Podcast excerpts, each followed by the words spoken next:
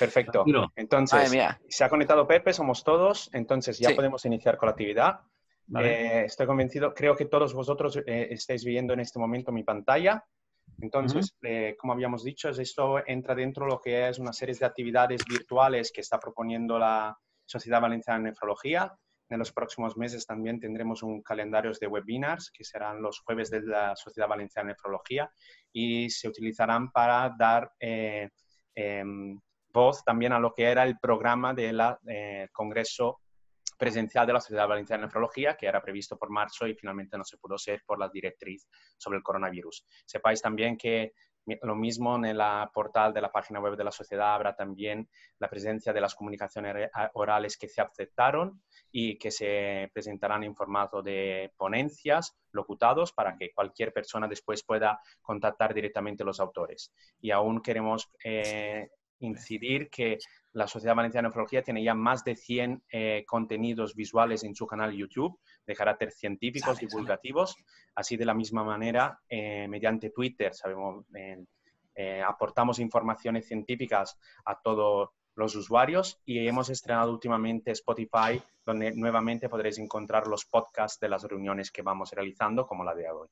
Esto es el programa de hoy, el webinar. Tenemos los moderadores. Presento el, presidente de la Sociedad Valenciana de Nefrología, que es el jefe de servicios del Hospital Clínico de Valencia, José Luis Gorris. Y dejaría la palabra a José Luis para presentar los demás moderadores y ponentes de la jornada. Muchas gracias, Marco, por la presentación. Gracias a todos. Bienvenidos a este webinar. Es una nueva forma de, comunicar, más aún en una época con una crisis actual eh, con, todo lo que estamos pasando, pero desde la Sociedad Valenciana de Nefrología creemos que seguimos necesitando información tanto para los profesionales como para nuestros pacientes. Y, en esta ocasión eh, creemos muy adecuado hacer este webinar dedicado especialmente a los pacientes.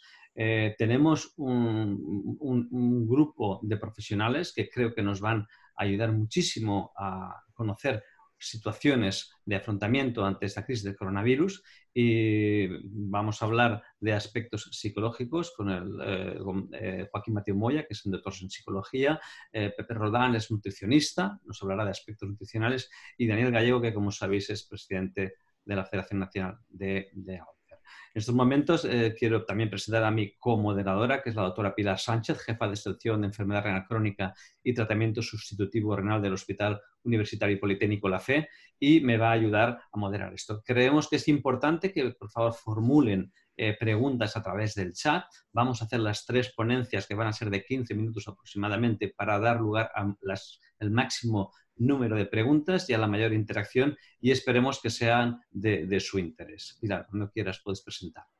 Muy bien, pues buenas tardes a todos, bienvenidos.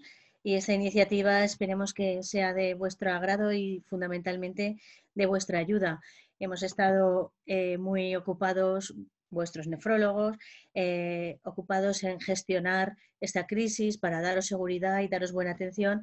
Y bueno, en este sentido, aunque un poco ya avanzado, pero pensamos que el, intentar abordar eh, la situación actual, la realidad de los problemas que presenta para las personas con enfermedad renal y eh, específicamente los aspectos de la nutrición y de la, y de, la, y de los aspectos psicológicos.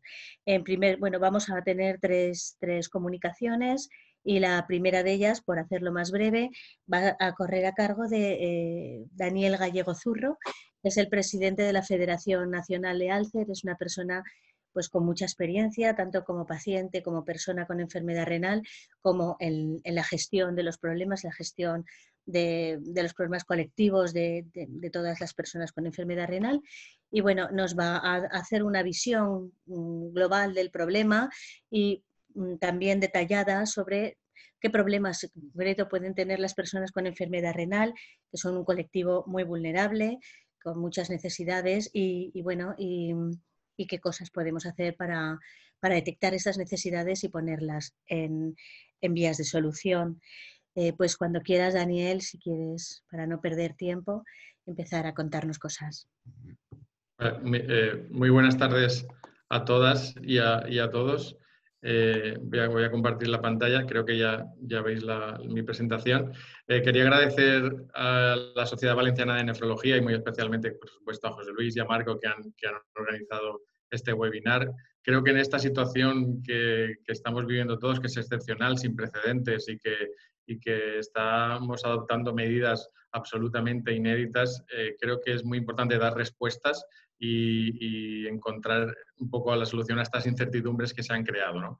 Eh, qué, vamos a hacer ahora y cómo lo vamos a, enfocar? Eh, para hacer un poco... Eh, a ver, que, no, no, me pasa a mí. Ahora, vale. Eh, nosotros nos hemos encontrado en estas semanas que hemos estado trabajando eh, tres tipos de, pacientes. Luego seguro que Joaquín eh, perfilará mucho más el tipo de paciente y, qué aspectos psicológicos hay, pero hemos detectado que hay personas que están en pánico, que, creen que si se contagian pues que, se van a morir y que están absolutamente viviendo con mucho miedo eh, esta situación. También nos, hemos encontrado con pacientes que se creen invulnerables, que creen que, a ellos no les va a pasar, que no les va a pasar, que, esto les, pasa a los demás, que no va, mucho con ellos. Y luego nos hemos encontrado también personas pues, que están preocupadas, lógicamente, porque la situación es muy compleja y es para estar preocupados, y que están informados y que creemos que es lo que, que debe ser, ¿no? que, que estemos informados sin un exceso de información negativa, pero que podamos estar informados para afrontar todos estos retos. Para hacer un poco la radiografía de, cuántas personas con enfermedad renal hay en España, eh, el estudio PIRCE y también la Sociedad Internacional de Nefrología en el Día Mundial del Riñón dijo que la población eh, afectada eh, de manera renal suele ser un 10% de la población. Es decir, que en España hay 4.600.000 personas que tienen algún tipo de enfermedad eh, o afectación renal, ¿no? que es el, 10% de la población. Y quiero recordar una frase que tuvo mucho, mucho eco en los medios de comunicación, mucha repercusión y que está más vigente que nunca, que es la dijo Alberto Ortiz, que es el nefrólogo de la Fundación Jiménez Díaz, que dijo que en España hay más enfermos renales que parados, pero que no lo saben. Y esto tiene más vigencia que nunca porque en el último mes eh, tenemos mm, un millón menos de afiliados a la seguridad social y sin embargo siguen habiendo más pacientes renales que, parados en, España. Eh, centrándonos un poco más en la población más vulnerable, en la enfermedad renal crónica avanzada, ahora mismo en España se estima que hay más de 200.000 personas con eh, los estadios 3 y 4, que son los que están eh, principalmente en la atención especializada en los hospitales. Como no tenemos registro, más o menos es una, es una cifra aproximada, pero que nos puede hacer una idea de cuánta gente eh, tiene enfermedad renal y, en, los últimos estadios, que es cuando más grave eh, y menos filtrado glomerular se tiene. En cuanto a los que están en técnicas domiciliarias, ahora mismo se estima que hay unas, bueno, los registros dicen que hay 4.000 personas, habrán unas 3.500 personas en diálisis peritoneal y unos 300 aproximadamente en hemodiálisis domiciliaria. Los que están con tratamiento renal sustitutivo por trasplante, eh, hay unas 35.000 personas en España y los que están en hemodiálisis eh, son un total ahora mismo de 24.000 hemodiálisis en centro. Esto nos da un total de tratamiento sustitutivo renal de unas 63.000 personas en España. O sea que estamos hablando de, un buen número de la población que, debe tomar medidas y que deben estar eh, alertas este, en este sentido. Lógicamente los que están en, enfermedad renal crónica avanzada pues tienen el, sistema inmune afectado, pero como la población general, pues eh, el 80% pues, van a tener síntomas moderados. Ese es el mensaje que queremos mandar un poco desde aquí, que, no todos van a tener que estar ingresados en las, en las, UCIs, ni mucho menos, y que pueden y deben quedarse en casa y que se les, se les aplace las citas médicas en cualquier caso y que deben seguir tomando su medicación porque se ha visto que, bueno, eh, hay muchos hipertensos y diabéticos, todos los que están tomando IECAS y, y ARA2, deben seguir tomando la medicación y que recientemente se ha publicado en, Italia que el listado de enfermedades eh, asociadas al, eh, en la muerte por coronavirus que, han, estado más prevalentes y la quinta causa ha sido la enfermedad, la enfermedad renal, lo cual quiere decir que, que la enfermedad renal es un grupo bastante vulnerable. En cuanto a las técnicas domiciliarias, que a nosotros nos gusta más llamarlas en el diálisis en el hogar, también deben aplazar las revisiones siempre que sea posible para hacer eh, telemedicina y que la asistencia, lógicamente, si tienen algún problema, recomendamos que se haga en el domicilio.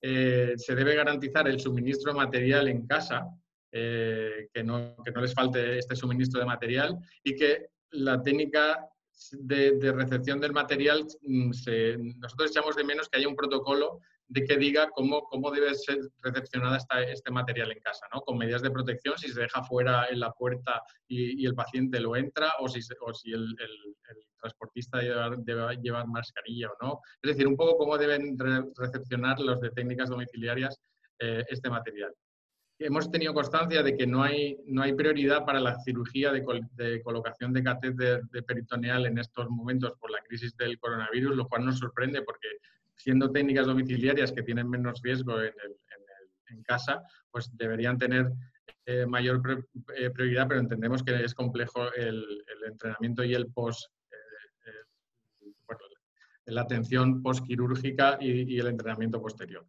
Y creo que debemos poner en valor las ventajas de las técnicas domiciliarias más que nunca, porque se está viendo que hoy en, hoy en día ir al hospital es un posible foco de contagio y creo que las bondades de las técnicas domiciliarias deben estar eh, más en boga que nunca y fomentarse más que nunca, no solo en la crisis del coronavirus, sino para el futuro. En cuanto al trasplante renal, lógicamente es una población eh, que toma inmunosupresores, está inmunocomprometida y podría desarrollar neumonía, aunque es verdad que tienen una carga viral mayor y se ha visto que tienen menor incidencia con el coronavirus, como luego veremos en los datos, eh, deben aplazar también las revisiones siempre que sea posible con telemedicina y eh, esta medicación de diagnóstico hospitalario que se, ha renovado el visado de, los inmunosupresores automáticamente, si, toma, si necesitan EPO y demás, que, se la sirvan a domicilio o que puedan recogerla en la farmacia eh, comunitaria, a pie de calle. ¿no?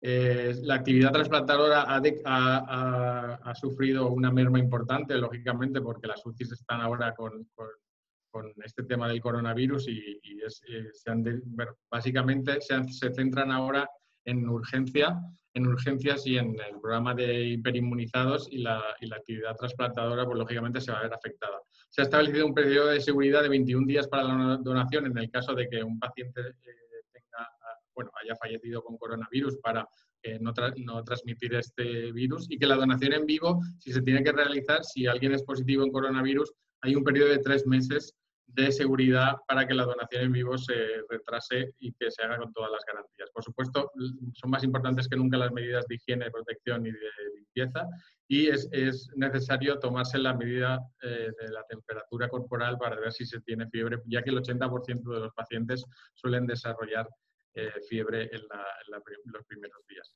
Los de hemodiálisis son los que peor, los más vulnerables, lógicamente, porque tienen que acudir tres veces por semana al centro. Les estamos recomendando que vayan en vehículo propio, siempre que sea posible, sin acompañantes. Y si tienen que hacerlo en transporte sanitario colectivo, en ambulancia, que se, eh, que se reduzca el, número de, personas que van en la ambulancia a solo cuatro personas para mantener la distancia social eh, las, salas de diálisis son espacios comunes, que sabéis que es difícil mantener la distancia, pero se recomiendan los dos metros, que se usen mascarillas durante la sesión y eh, se ha recomendado que no haya servicio de restauración durante la hemodiálisis, que, lo digo con todo el dolor de corazón porque sé lo importante que es el bocadillo durante la hemodiálisis y de tantos años que lo he, vivido, pero no solo porque te quitas la mascarilla para comer, sino porque al preparar la, comida pueden haber eh, contaminación.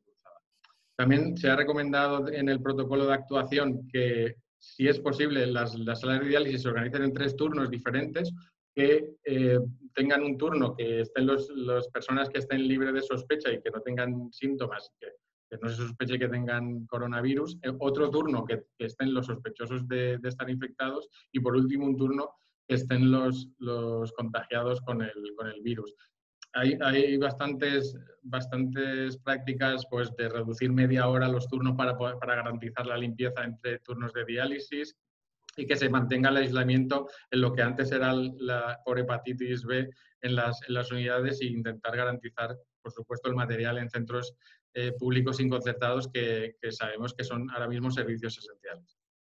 Aquí podemos ver el mapa un poco eh, de los contagiados ahora mismo, bueno, a, fecha 4 de abril, que, es cuando se publicó el último registro de la SEN. Como podemos ver, hay 637 pacientes contagiados en tratamiento renal sustitutivo, es decir, en, hemodiálisis en centro, en, diálisis peritoneal y en trasplante. Solo hay un caso de hemodiálisis domiciliaria en toda España.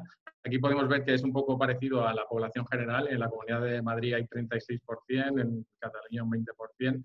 Eh, básicamente se distribuye eh, parecido a la, a la población general. Lamentamos que hayan 134 fallecidos, la verdad que es un porcentaje muy alto es un 21%, pero bueno, tenemos, tenemos que tener en cuenta que la población en tratamiento renal sustitutivo es de edad avanzada y lógicamente pues es polimedicada, pluripatológica y tiene muchos, muchos detonantes que pueden llevar a, fallecer en, estas circunstancias. Y celebramos que se hayan, que se hayan curado un 11% de los que hay en tratamiento renal sustitutivo a día de hoy y bueno, veremos cómo va evolucionando todos estos datos, pero bueno, queríamos mandar un mensaje de tranquilidad que es el 1%, porque hay 63.000 personas en tratamiento renal sustitutivo, el 637 es el 1% el que está eh, ahora mismo contagiado.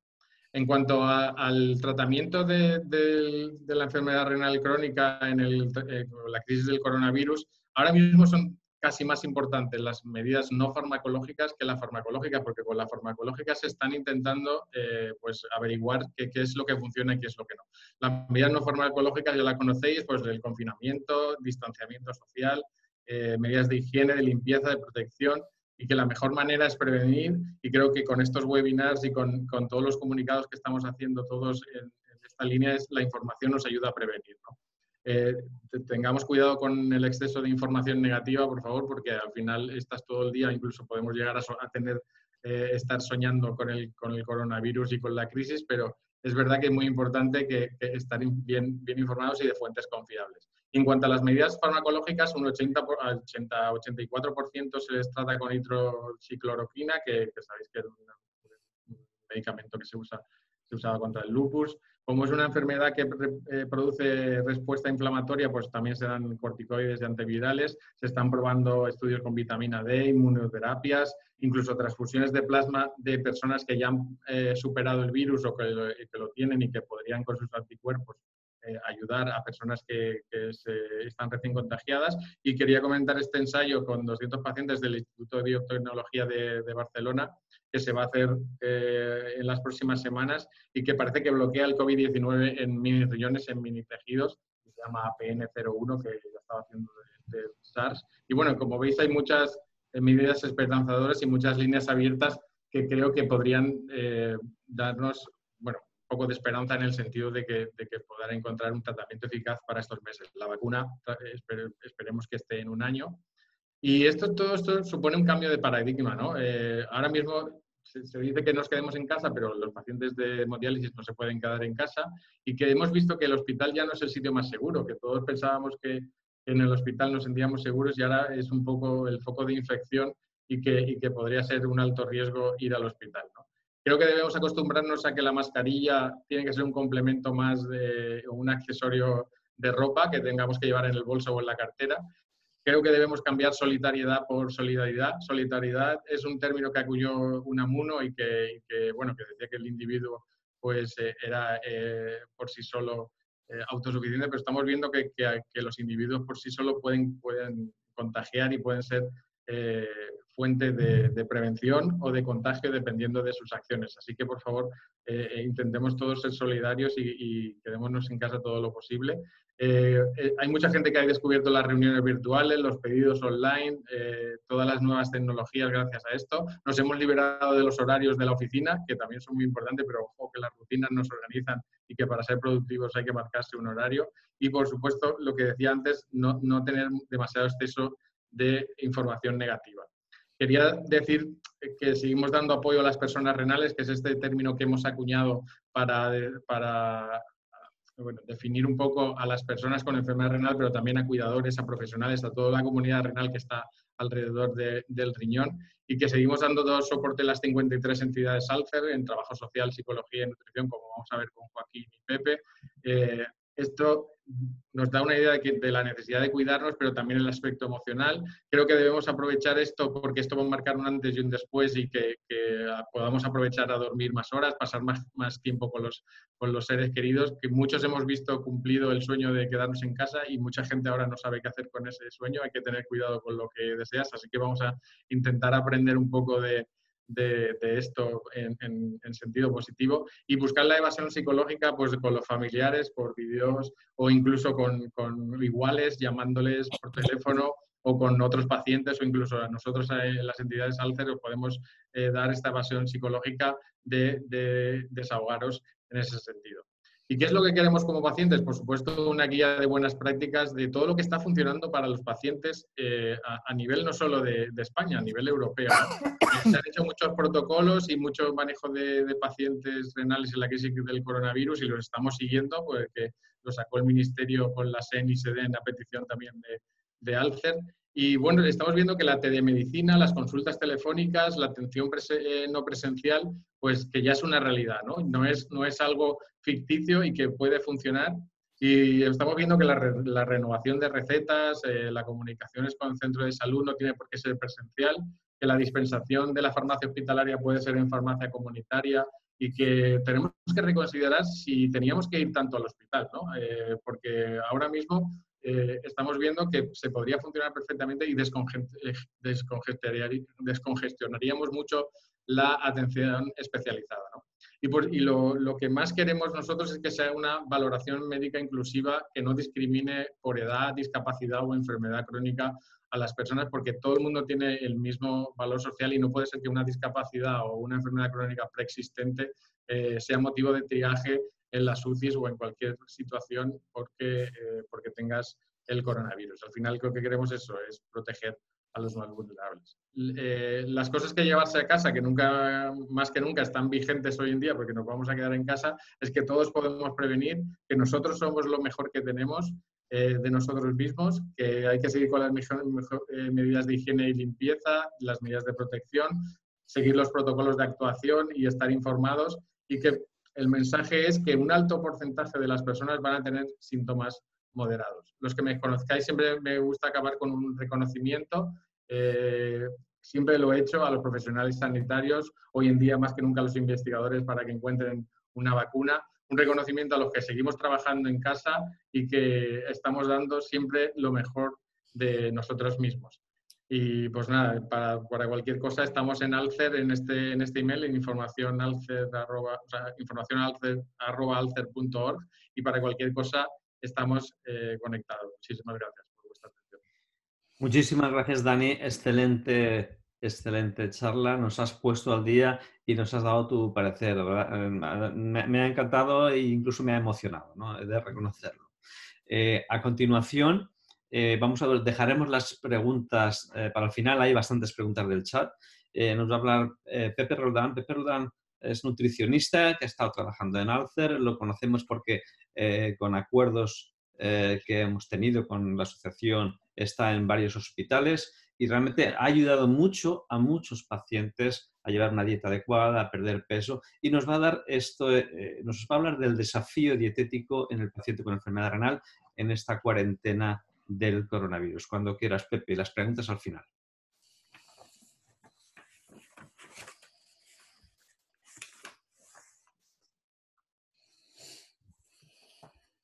¿Puedes pasar, Marco? Mm. Pepe. Ah, Pepe es que tiene el micrófono silenciado.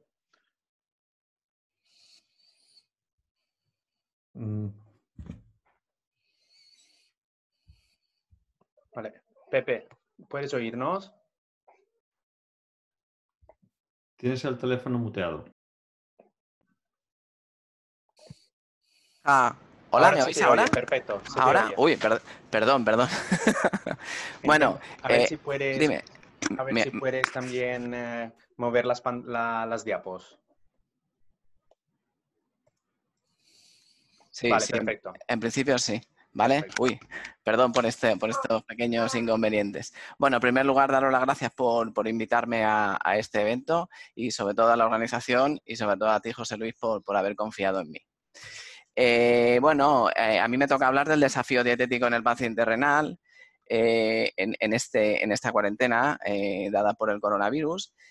más o menos la, la presentación va a versar sobre todo con el tema de primero una pequeña introducción, después unas recomendaciones dietéticas, después cómo elaborar un menú semanal, cómo ir a comprar, qué comprar, unos pequeños consejos básicos para intentar seguir todas las pautas alimenticias y después dos o tres preguntitas que más o menos eh, daremos respuesta para, digamos, para ayudar a que todo se ponga en práctica. ¿vale? Entonces, eh, es importante mirando la, cuando empiezas a mirar la, bibliografía y, te empiezas a, mirar cómo va, cómo va la situación, vemos que la, situación ocasionada por el coronavirus, eh, digamos que nos ha metido en casa, nos ha metido en un confinamiento, en domicilio, y en principio la bibliografía dice que no debería condicionar este eh, confinamiento un empeoramiento de las enfermedades crónicas. Entonces, ¿qué estamos viendo que está pasando? Pues eh, estamos viendo que hay un antes y un después. Estamos viendo que la gente con esto del confinamiento está teniendo un pequeño problema y es el tema del sobrepeso o el tema de la ganancia de peso. Esta ganancia de peso eh, vemos que realmente, aunque eh, hemos visto que, el confinamiento no es un problema, esta ganancia de peso sí que es causa de deterioro de, la salud. Entonces nos preguntamos qué está pasando en, el confinamiento, qué está pasando. Pues tenemos que luchar contra el aburrimiento, tenemos que eh, pasar las 24 horas con gente que en principio no pasamos tantas horas. Y, aquí hago un pequeño, un pequeño hincapié y, digamos que la convivencia no, no solo con, los seres que nos rodean, sino hay gente que no tiene compañía y también es un problema. Y los vecinos, porque yo tengo varios hijos y tengo que dar... tengo desde aquí les doy la, la, no sé cómo decirlo, pero que, que los vecinos tengan un poquitín de paciencia porque quien convive con gente, digamos, que no para de, de molestar también es complicado. También estamos en una fase que tenemos una inactividad física, que esta inactividad física realmente, mm, no, no, por, el, no por el hecho en sí de, de hacer ejercicio, sino porque mucha gente utiliza la actividad física como válvula de escape. Y ahora mismo, pues evidentemente sí que hay muchísimas plataformas y muchísimas soluciones, digamos, que ahora hemos descubierto, como bien ha, eh, dicho Dani, eh, eh, estamos viendo YouTube, infinidad, hay muchísimas, muchísimas alternativas, pero que la gente todavía no está, digamos, por la labor de hacer esta actividad física. Y luego está el tema de miedo a la preocupación, miedo a la preocupación de, eh, digamos, enfermar o de, poder enfermar y hacer enfermar a, digamos, a, un familiar o preocupados también por el tema de la situación económica que estamos viendo que mucha gente está teniendo bastantes problemas. Todo eso, todo eso nos hace eh, tener, digamos, un enjambre, digamos, en la cabeza que al final nos hace ir sobre todo a la, despensa, hacer muchísimos, muchísimos viajes y es lo que nosotros llamamos eh, el hambre emocional. Y este tipo de hambre emocional es diferente, digamos, al hambre física. ¿no? Eh, lo podemos reconocer fácilmente. el hambre emocional aparece de repente. Es una cosa que de repente tienes y de repente tienes ese hambre que te hace ir a por un alimento en concreto. Y suelen ser alimentos digamos, muy calóricos y, digamos, poco saludables, como chocolate, snacks, este tipo de cosas. Y para mí e, el punto diferencial de, de, este tipo de cosas es que son alimentos que no sacian. Vas a la despensa, los coges, te los comes y cuando acabas de comértelo todavía sigues con mucha hambre, o sea que volveríamos a empezar, ¿no? Cosa que con, el hambre, cuando tienes hambre de verdad, cuando vas y comes no lo tienes. Entonces, nosotros pensamos que con recomendaciones dietéticas la gente eh, podría digamos, minimizar estos impactos. Eh, antes de empezar, eh, digamos, con las recomendaciones en sí, tengo que deciros que realmente no existe un tratamiento específico, como ya sabéis, para, para el coronavirus. Entonces, todas las pautas alimentarias van dirigidas sobre todo a la sintomatología, que suele ser anorexia. Eh, esta anorexia causa una ingesta inadecuada tanto de agua como de alimentos y, esta poca, digamos, ingesta de agua lo que puede producir es una deshidratación. Por tanto, lo que podemos hacer o, lo que debemos hacer es monitorizar la ingesta tanto de agua como de alimentos. Vamos con las recomendaciones dadas, eh, digamos, para población en general y también con pacientes con sintomatología leve. Eh, esto es un documento de postura de la Academia Española de Nutrición y Dietética y del Consejo General de Colegios Oficiales de Dietistas Nutricionistas eh, del 17 de marzo, en el que nos dan unas recomendaciones para llevar a cabo una buena alimentación. Es llevar a cabo, digamos, una buena ingesta hídrica, tomar al menos cinco raciones entre frutas y hortalizas, darle importancia a los productos integrales y legumbres, si ingerimos alimentos lácteos que sean estos con poca grasa, evidentemente el consumo moderado de alimentos de origen animal, aquí estaríamos hablando de alimentos proteicos, consumo de frutos secos, semillas y darle la importancia al aceite de oliva virgen extra y luego evitar los alimentos procesados y la comida rápida. Quien, quien domina un poquitín el tema este de la alimentación está simplemente hablando de que todo el mundo tiene que llevar a cabo lo que es la dieta mediterránea. Entonces, si esto es para la población en general, vamos a ver qué pasa con nuestros pacientes renales. Pues, pues, depende. Hay pacientes renales con estadios muy altos en el que eh, evidentemente hay que tratarlos como, como población en general, pero después, eh, evidentemente, cuando va bajando eh, el, filtrado, las recomendaciones tanto kilocalóricas como de sodio, como de fósforo, como de agua, etcétera, etcétera, digamos, van variando y hay que individualizarlos más. Entonces, podemos decir que el paciente renal realmente es un paciente muy heterogéneo. Por tanto, si fuéramos por grupos, diríamos que para mantener una buena hidratación, bueno, aquí hay que tener bastante cuidado, sobre todo con la gente que está en hemodiálisis, saber que eh, eh, la ingesta de agua está mucho más, es más restrictiva en los pacientes en hemodiálisis, hemodiálisis que el resto de pacientes, eh, digamos, enfermos renales. Aquí hay que incidir o, digamos, darle importancia al tema de que el, el, líquido estrella o el líquido que damos que eh, de, primera elección sería el agua o en su caso un poquitín el agua saborizada.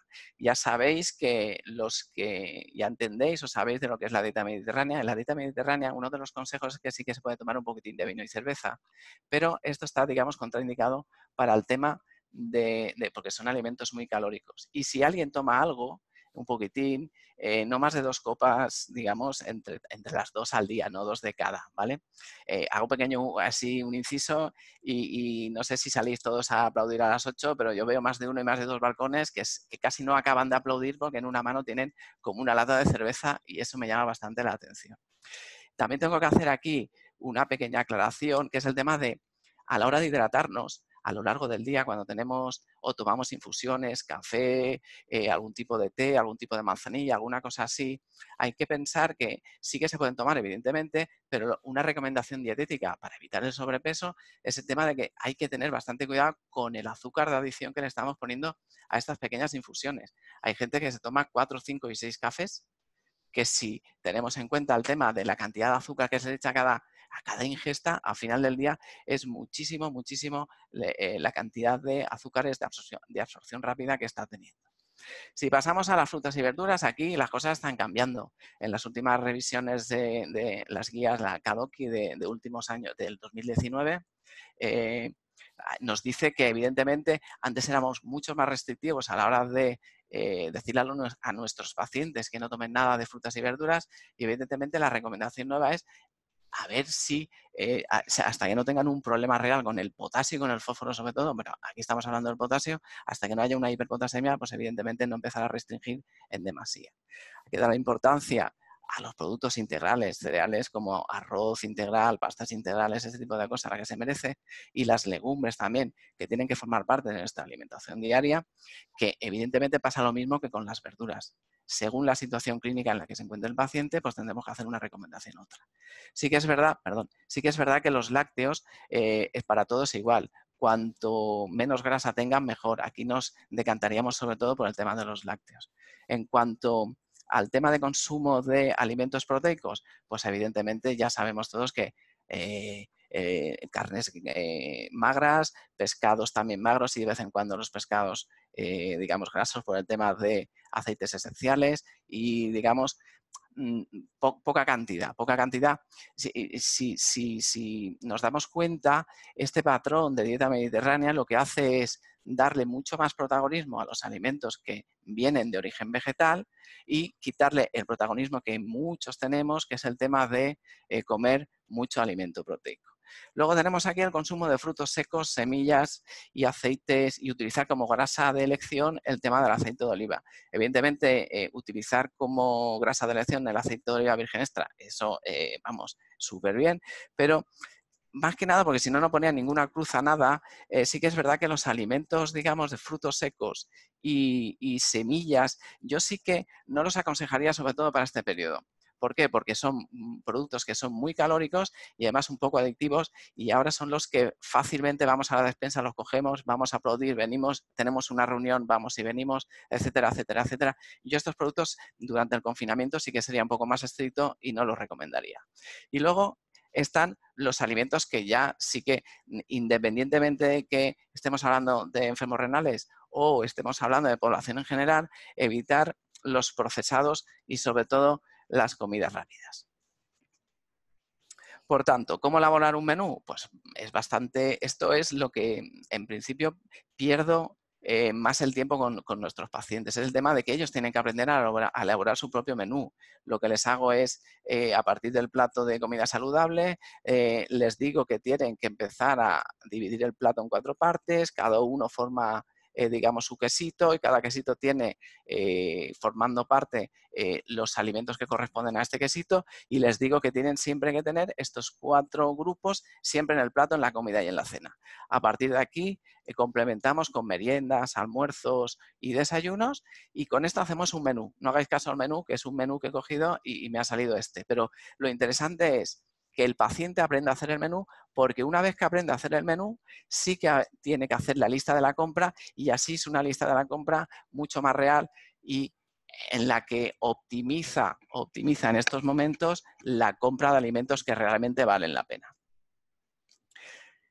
Otra recomendación es cómo ir a comprar para tener una, una, dieta, digamos, una compra saludable, sostenida y responsable. Lo que está claro es que hay que decirle al paciente, y ellos, bueno, ellos ya lo saben, ¿no? Que el tema del abastecimiento, el abastecimiento está garantizado. Por lo tanto, hay que ir con tranquilidad, paciencia y con respeto. Hay que tratar de minimizar, perdón, el ritmo de las visitas al supermercado y tratar de priorizar eh, ir a los pequeños comercios.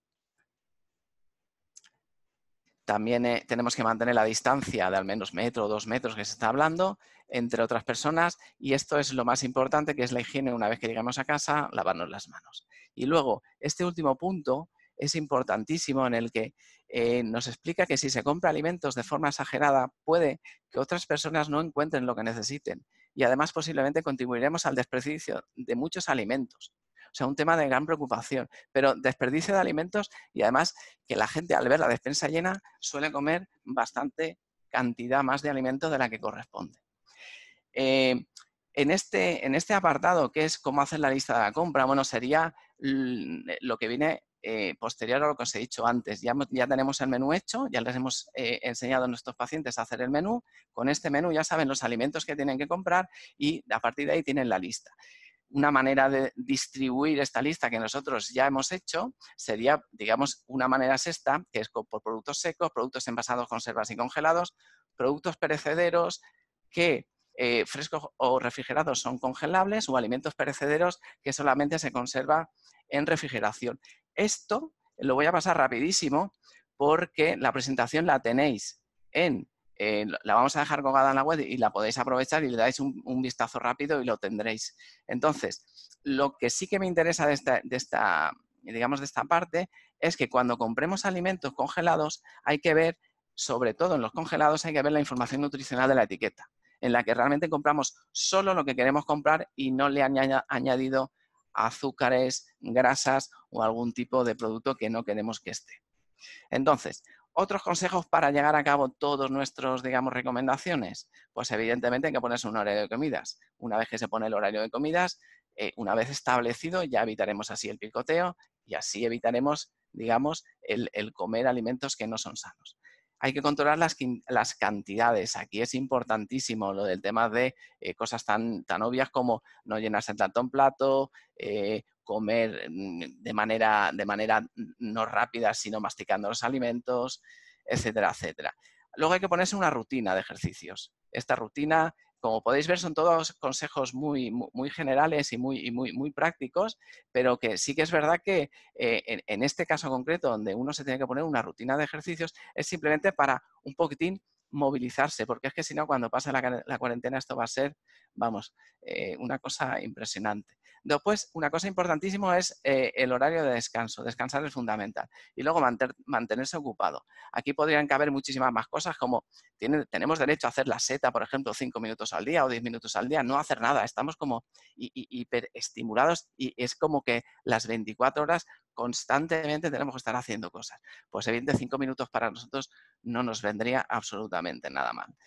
Y luego, por último, tenemos un apartado de unas preguntas que también sale en el documento, que es, eh, ¿existe algún nutriente o compuesto que pueda ayudar a prevenir la infección por virus? ¿Vale? Pues entonces, lo que está claro es que no se ha probado la eficacia del uso de ningún nutriente o ningún llamado natrucéutico. Entonces, digamos para la prevención o tratamiento del COVID. Eso, eso, es e, e, eso está clarísimo. Otra pregunta que se hace mucha gente es el tema de eh, ¿Pueden ayudar el consumo de hierbas a prevenir el virus en sujetos no infectados o a combatirlo en sujetos con sintomatología leve? Pues evidentemente la respuesta es que no, porque no existen pruebas para recomendar el uso de ninguna hierba para prevenir o, tratar el COVID. Otra cosa muy importante que llama mucho la atención es la utilización o no de probióticos o prebióticos para interés tanto de, prevención o, incluso de curación. Entonces, no existen pruebas de que los prebióticos o probióticos o los simbióticos, que es la mezcla de los dos, puedan ayudar a prevenir o disminuir el riesgo de infecciones en general, pero sí que es posible que su uso pudiera evitar la infección secundaria por translocación bacteriana. Esto es bastante importante. Luego, ¿los alimentos pueden ser una fuente o vía de transmisión? Pues el EFSA, la Autoridad eh, de Salud Alimentaria eh, Europea, está continuamente monitorizando esta cuestión y de momento no hay pruebas de que los alimentos puedan ser una vía de transmisión.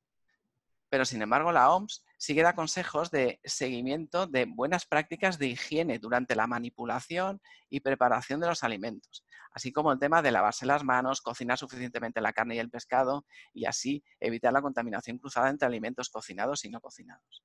¿Vale? Y luego la pregunta que yo creo que es la pregunta estrella, ¿no? El tema de ¿debo desinfectar la, compra? Pues los expertos coinciden en señalar que contagiarse a través de plásticos, envoltorios, cartón, etcétera, no es la vía más habitual. Y, ya que el virus permanece en las superficies de, eh, en las superficies de estos y, tenemos que saber que la carga viral existente en estos, en estos envases es, es, baja. Por eso la recomendación general es mantener las reglas de higiene y siempre lavarse las manos con agua y jabón cuando se llega del supermercado y antes de lavarse las manos hay que evitar tocarse la, cara, las, o sea, la cara con las manos o los ojos, etc. Y aunque el contagio es una posibilidad remota, se aconseja limpiar los envases que no sean porosos, con una solución, digamos, de, lejía eh, poco concentrada. Nos hablan de dos cucharadas por litro de agua. Y luego los envases que son porosos, si realmente se puede, se recomienda retirarlos del producto con el posterior lavado de manos. Y, me gustaría acabar diciendo que no estamos encerrados en casa, sino que estamos a salvo. Muchas gracias por vuestra atención. Muchísimas gracias, Pepe. La verdad es que ha sido una exposición tremendamente práctica que agradecemos todos, no solo los pacientes renales, ¿eh? porque todos nos vamos un poco de la mano hacia la nevera cuando tenemos mucho tiempo libre y está bien recordar que, que seguimos siendo las mismas personas, ¿no? Y necesitamos los mismos cuidados y tendemos mucho a excusarnos, ¿no? Como, estoy en una situación de estrés, pues voy a premiarme un poco. Exacto. Bien, muchas gracias. Hay algunas preguntas y luego pues las comentamos, ¿vale? Bien, pues eh, por último lugar, eh, vamos a dar paso a, a Joaquín Mateu Moya, que es eh, doctor en psicología clínica, es investigador en el Hospital General de Valencia y también profesor de la Universidad Internacional de Valencia. Y bueno, pues eh, a través de su conferencia nos va a enseñar un poco a, cómo, cómo, hacer, cómo hacerle frente a este desafío emocional que nos plantea tanto la enfermedad como el confinamiento, los temores, las ansiedades. ¿eh? Pues cuando quieras, Joaquín, te estamos ansiosos de escucharte. Buenas tardes. Eh, se me escucha bien, ¿verdad? Se me escucha sin problema. Perfecto. Bueno, en primer lugar quisiera dar las gracias por invitarme a este acto. Considero que es un acto muy importante en este momento en el que nos encontramos. De, bueno, excepcionalidad en todo caso, ¿no? No es lo más común en nuestras vidas. Obviamente, incluso no hay ninguna generación viva actualmente que haya podido referir una experiencia similar a esta. Así pues, es un momento importante en el que los profesionales pues tenemos que dirigirnos también a los pacientes y transmitirles pues esa seguridad de que estamos ahí también para ellos ¿no? en este momento. Bien, pues doy las gracias también al resto de los panelistas que ya han introducido muchas cuestiones importantes también para la presentación. Eh, tiene sentido de que aquí yo hable al final, ¿no? porque digamos que sí que recogeré también algunas de las cosas de mis compañeros Pepe y Daniel. Bien. Bueno, lo dicho, voy a presentar aquí en esta breve exposición un programa que hemos llamado Vivir. Y es un nombre curioso, ¿no? Porque quizá ahora, en este momento de nuestras vidas, precisamente, esto de vivir se ha detenido un poco. Estamos como un poquito en un paréntesis de lo que habitualmente solíamos hacer y en este momento estamos haciendo, ¿no? Es desde luego una situación transitoria. Eso es evidente que es así, pero que condiciona de alguna forma el modo en que hemos vivido hasta hoy, ¿verdad? Pues bien, es un programa en cinco pasos y es curioso ¿no? que esos cinco pasos, al unir las primeras letras de cada uno de, de los pasos en sí mismos, formen este acrónimo de vivir. ¿no? Vamos a hablar un poquito de cada uno de ellos y empezaremos por el primero, que será valorar la experiencia en la que estamos en este momento. Seguiremos por la parte de identificación, sobre todo a nivel emocional, qué es lo que estamos sintiendo en estos momentos la mayoría de las personas que por las circunstancias estamos sometidas a este confinamiento. También hablaremos de lo que es vivenciar, esto de experimentar las emociones tal y como son en este momento. Y ya veréis además con algunos detalles. Hablaremos también de interactuar, sobre todo a nivel social, y cuáles son los beneficios que nos puede aportar en este momento. Y finalmente tocaremos un punto muy importante de recuperar algunos de los hábitos que efectivamente ahora no estamos llevando tal y como llevábamos y de descansar. Bien, hablemos sobre ello. Bien, Ahora mismo, como comentaba al principio, estamos ante una situación muy, muy incierta, ¿verdad? Porque el virus, este patógeno que, bueno, está afectándonos ahora a una parte importante de la población, es en gran parte desconocido. Todavía no tenemos evidencias suficientes para saber cómo es su comportamiento exactamente y nos estamos basando un poco pues, en esas investigaciones que aparecen y en algunos índices que, como bien ha comentado también algunos de los compañeros, ya sabemos cómo se comporta en las personas que padecen una enfermedad renal. Y lo cierto es que cada una de las personas que padece enfermedad renal tiene también unas condiciones particulares y únicas a su modo. Es verdad que hay algunas situaciones como la hipertensión o la diabetes que al padecerlas percibimos o nos percibimos a nosotros mismos como ligeramente más vulnerables ¿no? que la población general.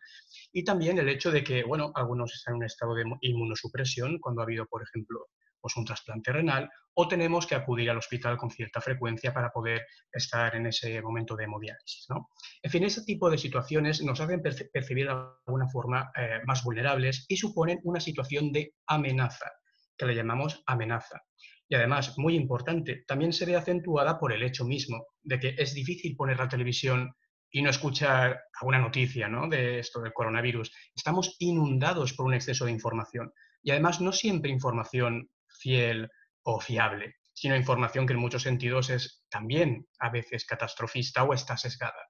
Mi recomendación desde aquí es que siempre consultemos las fuentes oficiales y los, organismos de salud que se encargan de proporcionar información basada en la evidencia y que tratemos de huir de los bulos que hoy en día sobre todo pueblan tanto Internet e incluso los medios de información. ¿vale? Cierto es que además es una situación muy novedosa. Y eso también hace que no tengamos experiencia previa, más allá de alguna experiencia afín, como lo que ocurrió en el SARS a principios de este siglo en algunas regiones asiáticas, pero aun con todo no es equiparable a lo que hoy vivimos. Esto es, es una situación que en definitiva percibimos como una amenaza. ¿Y qué es lo que ocurre cuando nosotros percibimos una amenaza en nuestras vidas? Pues bien, lo más común es que, es que vivamos la vida con cierta línea de continuidad, ¿no? que nos habituemos, que tengamos nuestras rutinas, nuestros hábitos, y de repente surge una situación, en muchos sentidos imprevista, que hace que todo eso cambie. Nuestra primera respuesta emocional es una respuesta de alarma. Esto es, aquí se activan esos mecanismos nuestros fisiológicos y también psicológicos que hacen que podamos afrontar un hecho que nos ha llegado sobrevenido y que requiere una respuesta adaptativa para poder hacerle frente. Bien, esa respuesta de alarma, que es como, entre comillas, vamos a llamarle coloquialmente un susto, apenas dura un poco tiempo. Pero inmediatamente después de él lo que viene es un esfuerzo a nivel conductual e incluso a nivel del propio organismo que está defendiéndose contra la presencia de esa amenaza que además tiene la particularidad de ser invisible. Esto es, nosotros lo podemos ver, los patógenos. Es invisible y es muy incierta. Este punto se puede mantener a lo largo del tiempo, bastante tiempo, y dependerá mucho de nuestros hábitos, de nuestras, digamos, de nuestros, de lo que hemos aprendido a lo largo de la vida para defendernos. Pero si no se hace algo en este punto, es muy posible que nuestro estado de ánimo entre en una fase de declive. Bien, así pues, este punto importante que llamamos de mantenimiento del esfuerzo es lo que ha venido a llamarse resistencia y es el punto exactamente en el que nos solemos encontrar ahora, en este momento del confinamiento, y en el que, en el que debemos llevar a cabo más estrategias para poder de alguna forma eh, poder salir ¿no? de esta situación con la mayor integridad emocional posible. Bien, ¿qué emociones son habituales ahora ¿no? o son comunes? En el ser humano hay seis emociones básicas que están descritas ya desde hace mucho tiempo por biólogos, antropólogos y demás. La primera es el miedo. Tenemos también la ira, el asco, la sorpresa, la alegría y la tristeza. Estas son las seis, las seis emociones que forman parte del repertorio humano de nuestras experiencias. Bien, algunas de ellas ahora mismo tampoco son especialmente llamativas o no tienen por qué emerger, como es el asco, la sorpresa o la alegría, ¿no? Pero sí la tristeza el miedo y la ira pueden ser particularmente importantes en este momento de nuestras vidas. ¿Por qué? El primero de ellos, la tristeza, surgiría ante una situación de pérdida, de pérdida de algunos hábitos, de pérdida de algunas relaciones. Esto es, el momento en que se ha producido una transición entre lo que nuestra vida era antes y lo que nuestra vida es ahora. Obviamente, al comparar unas y otras, podemos percibir que de alguna forma hemos perdido algo, ¿verdad? La ira surge ante la frustración, ese deseo de querer hacer cosas. Yo sé que, por ejemplo, ahora estos días están saliendo muy buenos, ¿verdad? Nos asomamos a la ventana, vemos que el sol resplandece, que parece ser incluso que las hierbas están más verdecitas y el cielo está despejado. Y uno tiene ese deseo también de salir, ¿verdad? Y de alguna forma tenemos que mantener ese confinamiento, porque ese confinamiento también quiero señalar que es un acto heroico que los ciudadanos estamos llevando a cabo. Heroico porque con cada día que pasamos en nuestras casas probablemente no solo estemos previniendo nuestra propia infección, sino también minimizando el riesgo de que otros se infecten. Así pues es un acto que debemos mantener. Todavía tenemos, ya empezado a verse en el horizonte cierta, cierta luz, pero que tenemos que seguir manteniendo. Y el miedo obviamente es una reacción de amenaza. Pero cuidado, porque no es un miedo como el que uno podría imaginar cuando entra un león por la puerta, ¿no? Y lo ve, es un miedo evidente, está ahí, es un depredador que nos puede atacar. Es un miedo muy incierto, es un miedo invisible. Y la forma en la que nos referimos al miedo, cuando ese miedo es invisible, no está en el presente, sino que se proyecta hacia algún momento del futuro, es ansiedad. Esa es la palabra con la que nos referimos al miedo cuando no está aquí, sino que está en algún lugar, ¿vale? En algún lugar incierto. Esa es la palabra. Cosas importantes a tener en cuenta. Estas seis emociones son todas ellas útiles a su manera. Las tenemos en nuestro bagaje evolutivo porque nos ayudaron a sobrevivir a lo largo de los siglos y milenios que nuestra especie le ha costado llegar hasta aquí. Son también, por tanto, legítimas y dignas de respeto, dignas de ser escuchadas. Importante no tratar de luchar contra ellas y evitarlas porque lo que suele ocurrir es que se acentúan. El hecho mismo de aceptarlas tal y como son, estar presentes porque son coherentes con la situación que nos ha tocado vivir, nos va a ayudar a sobrellevarlas mucho mejor. Así pues, este, estas emociones solo pueden entenderse como, digamos, eh, peligrosas cuando son muy deficitarias, esto es que son muy escasas. Por ejemplo, la ausencia de miedo puede hacer que llevemos a cabo algunas conductas ciertamente irresponsables, como no protegernos lo suficiente, ¿vale? Pero también el exceso puede hacer que llevemos a cabo una búsqueda compulsiva de información que al final acabe abrumándonos y desinformándonos más precisamente. Así pues, tanto el déficit como el exceso de cada una de estas emociones puede resultar perjudicial en algún grado, asimismo como el hecho de sobreexigirnos ser una especie de superhéroes en las que no debemos sentirnos mal en ningún momento. Eso también es injusto con nosotros mismos y nos provoca una incongruencia que acaba haciendo que nos sintamos todavía peor. ¿Bien? Vale. Así pues, una recomendación en primer lugar ya, en este punto ya de vivenciar, ¿vale? De vivenciar las emociones, es que conectemos con ellas, que conectemos con lo que nuestro cuerpo, nuestras sensaciones y nuestros pensamientos nos están diciendo a nosotros mismos, porque la, la realidad es que tanto los pensamientos como las sensaciones y las emociones están conectados de algún modo. Uno, por ejemplo, puede pensar que algo va a ser terrible y lo que surge de ahí directamente es una emoción de miedo acompañada de sensaciones tales como taquicardias y demás. Así pues, ser conscientes e incluso escribir sobre ello en un papel puede ayudarnos de alguna forma a ventilar la emoción y al mismo tiempo a posicionarnos en esas coordenadas de nuestra vida interna que es importante conocer en este momento. De hecho, quizá ahora sea el momento precisamente en el que más podamos aprovechar, ¿no? Para conocernos un poquito más, no solo a nosotros, sino también a las personas que tenemos alrededor. Así pues, lo que comentaba y de nuevo subrayo aquí, Es una parte normal de la experiencia de vida el hecho de emocionarse, sentir miedo, sentir tristeza, sentir ira. Estas emociones tan comunes hoy son absolutamente normales y por tanto tenemos que respetarlas. Y además tener en cuenta una cosa, que nada es permanente. Ninguna emoción, por intensa que sea, por profunda que parezca en este momento, va a permanecer para siempre.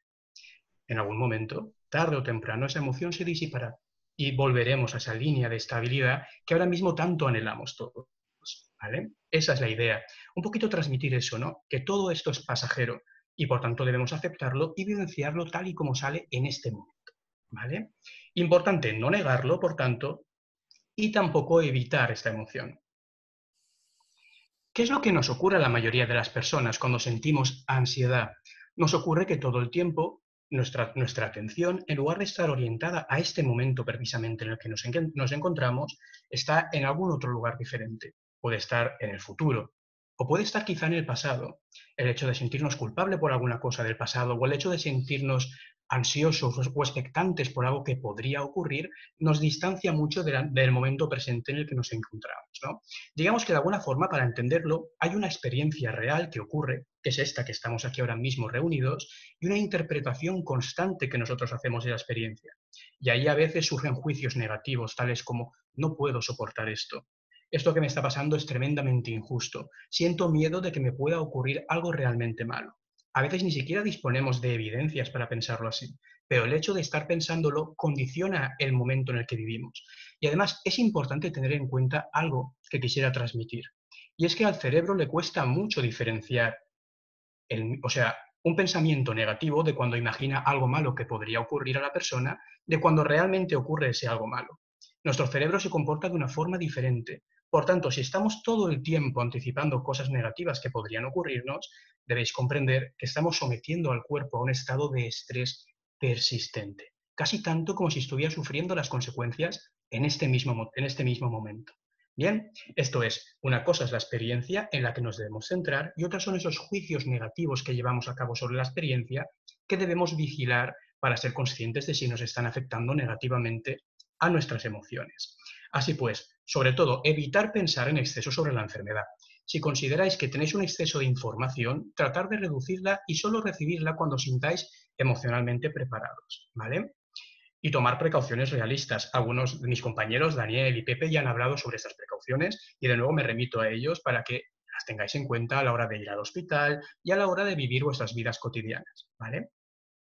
Y bueno, como comentaba también antes, informarnos siempre a través de fuentes fiables y huir de los bulos. Vale, algo muy importante que ocurre ahora también es que las personas solemos confundir lo que somos con lo que hacemos. Y lo cierto es que ahora en este momento de nuestras vidas lo que, lo que hacemos se ha visto muy limitado, constreñido, de forma tal que pareciera que casi somos menos de lo que éramos antes, ¿verdad? Uno tiende a pensar que sus actividades son su propia vida, que uno es, por ejemplo, aquel oficio que ejerce, o uno es aquella, aquella actividad que desarrolla, pero en realidad somos algo más que esto, ¿vale? En ese sentido, tenemos que ahora también prestar atención al hecho de lo que somos, ¿no? de ser, de dedicar tiempo a saborear una comida que nos gusta, a escuchar una música que nos resulta agradable, incluso a vivir las experiencias que ahora mismo compartimos con nuestras familias en casa, ¿vale? La mayoría de nosotros, de la forma más cercana posible. Esto es una experiencia directa del mundo tal y como es, evitando esas interpretaciones juiciosas y esa rumiación cosas súper importantes que tenemos que tener en cuenta también a la hora de protegernos emocionalmente en esta situación. Hoy en día sabemos que el apoyo social es un elemento fundamental a la hora de reducir el riesgo de que una situación estresante pueda acabar generando problemas emocionales de cualquier tipo, incluyendo algunos problemas tales como la depresión o los trastornos de ansiedad, que ahora en estas circunstancias en las que estamos pueden aflorar en algunas personas que ya lo sufrieron en algún momento o que por algún motivo presentan alguna vulnerabilidad. Bien, así pues, el contacto social es importantísimo y podemos llevarlo a cabo de muchas formas. La primera, obviamente, es en el hogar con las personas con las que convivimos, bien sean nuestros hijos, nuestros nietos o cualquier otra persona que consideramos cercana a nuestra pareja. Es importante ahora aprender también a comunicarnos de una forma asertiva con ellos, que ahora hablaremos exactamente de qué es esto. Además, con aquellas personas a las que queremos y se encuentran lejos, podemos comunicarnos a través de varias vías, desde las vías informatizadas con las nuevas tecnologías de la información y la comunicación, como es Internet, y algunas plataformas tan fantásticas como esta misma que estamos utilizando ahora para comunicarnos con vosotros, como el simple uso del teléfono. ¿Por qué? Porque sabemos que el hecho de conocer que las personas a las que queremos están bien y están seguras nos aporta también una tranquilidad que es importante tener en cuenta. Además, algo que es muy importante es el hecho de compartir las emociones. Esto es, abrirnos a revelar que tenemos miedo, que tenemos tristeza o que tenemos ira. También compartir esas emociones con los demás. A veces tenemos la tendencia a ocultarlas, a reprimirlas, porque no queremos molestar a otros. Y lo cierto es que esto acaba deteriorando nuestra vida interior. Yo siempre pongo el ejemplo de algo, y es que una de las profesiones más difíciles y más duras que existen en este mundo es la profesión de azafata de vuelo. Y os podréis preguntar por qué la de azafata de vuelo. Y es porque, pese a las circunstancias que rodeen su vida, pese a la tristeza que puedan tener en un momento o el miedo o cualquier otra emoción que les embriague, deben presentarse siempre ante los demás con una sonrisa, ¿vale? Como si no pasara nada. Y esa, digamos, contradicción entre lo que uno expresa y lo que uno siente es tremendamente dolorosa. Vale más siempre una lágrima sincera que una sonrisa falsa, siempre, ¿vale? Además, tenemos que tener en cuenta que el aislamiento o la soledad puede generar ese efecto contrario. Esa soledad que no es querida, que no deseamos. Si vivimos solos por las circunstancias, tenemos que tratar de comunicarnos con otras personas que sean significativas para nosotros. Llamar por teléfono, por ejemplo.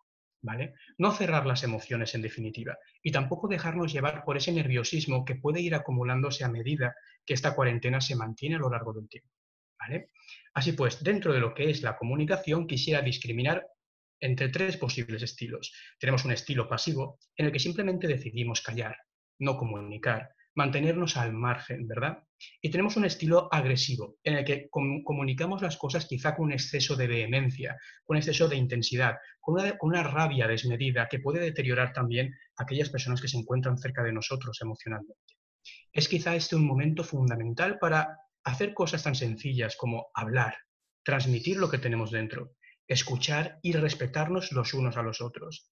Apoyarnos, en definitiva, en las personas que están en nuestro entorno, sobre todo poder recibir ese apoyo de tipo emocional y afectivo. Esto es palabras de ánimo, palabras de aliento, en definitiva, un simple abrazo, cualquier gesto que nos transmita cariño, ahora mismo vale oro. ¿Bien? Así pues, y ya no me alargo mucho más porque hablo mucho y al final no sé cuánto tiempo tengo, pero sobre todo tener en cuenta... Muy poquito ya, tienes muy un, dos minutos. Muy bien, ya casi acabo. Tener en cuenta que nuestra vida se ha visto limitada de alguna forma, reducida por las circunstancias de, este, de este virus, ¿no? de este coronavirus que hoy en día afecta a nuestras vidas, pero que sigue siendo en definitiva nuestra propia vida. Sigue siendo nuestra vida. ¿Qué tenemos que hacer también en este momento? Pues quizá de alguna forma y dentro de las limitaciones que tenemos, seguir manteniendo una buena, alimentación, como ha comentado muy bien Pepe, con su descripción minuciosa de estos alimentos. También una actividad física regular en la medida de lo posible, porque tanto la actividad como la alimentación son como una especie de anclajes que nos ayudan a saber en qué momento a nivel de ritmos de nuestro día a día tenemos y nos puede ayudar también el hecho de comer y hacer buen ejercicio a dormir adecuadamente porque quizá los problemas de sueño son ahora de los más comunes que nos podemos encontrar. Encontrar estrategias de relajación también puede ayudarnos. Y es el momento adecuado también para llevar a cabo actividades nuevas que resulten agradables y gratificantes para nosotros. Hacer un listado de aquellas actividades significativas que ahora mismo o bien no pudimos hacer cuando teníamos la vida demasiado abrumada con obligaciones y responsabilidades, o bien siempre quisimos hacer y nunca pudimos, ¿vale? Quizá hacer un listado de esas cosas y tratar de llevarlas a cabo es muy importante, porque llenar el tiempo de actividades agradables también, también de alguna forma previene el riesgo de que podamos sufrir algún problema más emocional importante, como una tristeza, que, pues, que pueda requerir incluso que acudamos al psicólogo. ¿vale? Bien, pues estos serían los puntos. Aquí está, también estará colgada, ¿vale? Esto es como una especie de resumen de lo que deberíamos tratar, ¿no? De alguna manera, pues, eh, reconocer que ese es un hecho estresante y en el que es normal sentirnos mal y también cometer errores, ¿vale? Detenernos a percibir lo que sentimos y tener en cuenta que todas nuestras emociones son legítimas y son naturales aceptar la experiencia y vivir el momento presente con esa atención plena y orientada a la situación, evitando un exceso de catastrofismo y, sobre todo, evitando recibir información que no es apropiada ni adecuada. cuidar nuestras relaciones sociales y desarrollar un estilo asertivo, equilibrado a la hora de comunicarnos, que no sea ni pasivo ni agresivo y compartir las emociones con los demás, tanto las buenas como las malas. Y por último, recuperar los hábitos, fomentar un adecuado autocuidado y una buena higiene personal y llevar a cabo un calendario de actividades agradables que llenen nuestro tiempo. Y bien, con esto finalizaría una frase de un autor para mí muy importante, en la historia también de, la, psicología también, que es Víctor Frankl, que decía que toda adversidad que nos toque vivir es más fácil de soportar si somos capaces de dotarla de sentido, de significado. Y con esto mi exposición, muchas gracias a todos por escucharme. Bueno, muchas gracias Joaquín, excelente presentación. Yo creo que nos han venido bastantes preguntas, tenemos un chat eh, bastante lleno. En primer lugar, pues también quiero agradecer eh, pues gente que nos han saludado pues desde Sevilla, Jaén, Barcelona, Ecuador. Eh, tenemos entre YouTube y aquí casi 200 eh, seguidores inmediatos. Luego la charla quedará colgada. Y bueno, yo creo que podemos empezar con el turno de preguntas. Yo agradecería porque que sean mm, breves las respuestas porque no me gustaría tardar más de 20 minutos en este turno de preguntas y respuestas. en primer lugar, tengo aquí una pregunta eh, para, para, ti, eh, mm, Joaquín.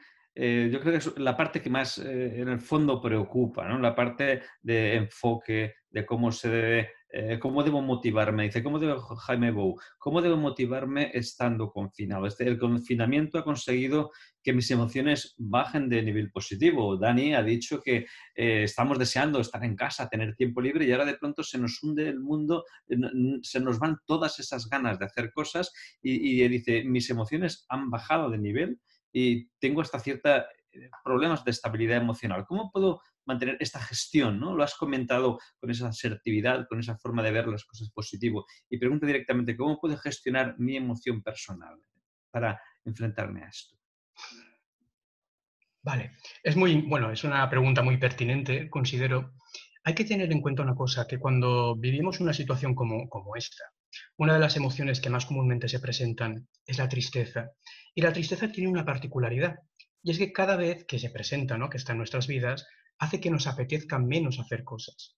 Cuando uno se deja llevar por ella, por esa tristeza que siempre surge ante una pérdida, y vamos dejando de hacer aquellas cosas importantes, van apareciendo, por tanto, pequeñas pérdidas que van generando un efecto acumulativo y hace que cada vez nos sintamos más tristes y por tanto también cada vez con menos ganas de hacer cosas. Es como, como podréis ver, es un ciclo ¿no? que se va retroalimentando.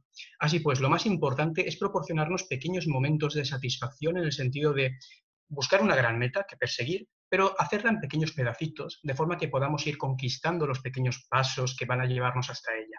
En este momento, buscar un objetivo, esa es la idea.